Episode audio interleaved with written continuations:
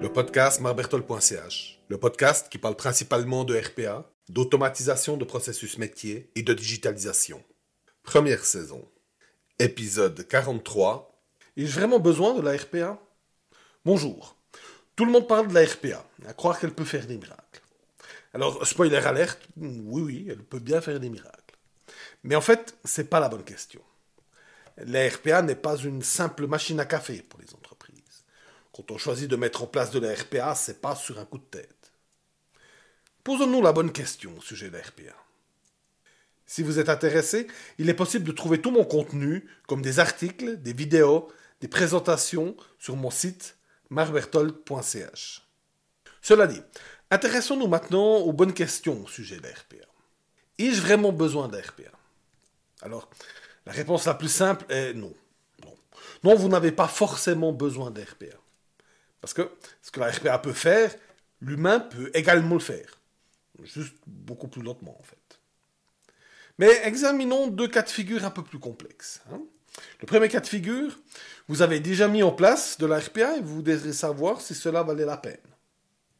C'est presque le cas de figure le plus simple, je dirais même, car vous avez tous les éléments pour juger.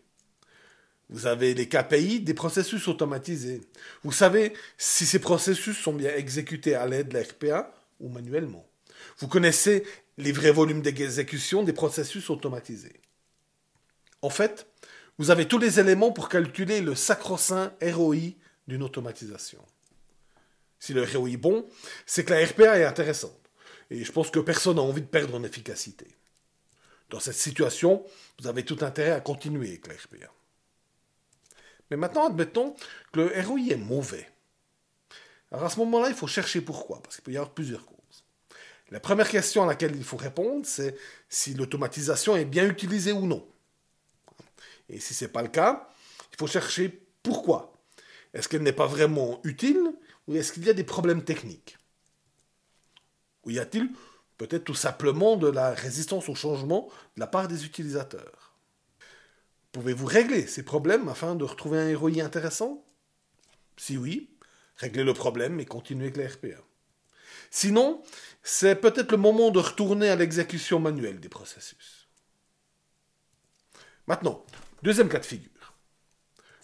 Deuxième cas de figure, vous n'avez pas de RPA et vous vous demandez si ça serait intéressant pour votre entreprise. C'est une bonne question et c'est sain de la se poser. En fait, j'ai créé une checklist exactement pour répondre à cette question. Alors, je ne vais pas tout reprendre, les éléments ici.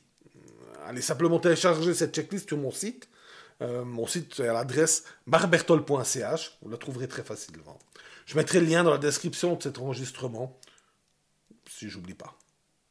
Abonnez-vous au podcast pour ne pas manquer la sortie du prochain épisode.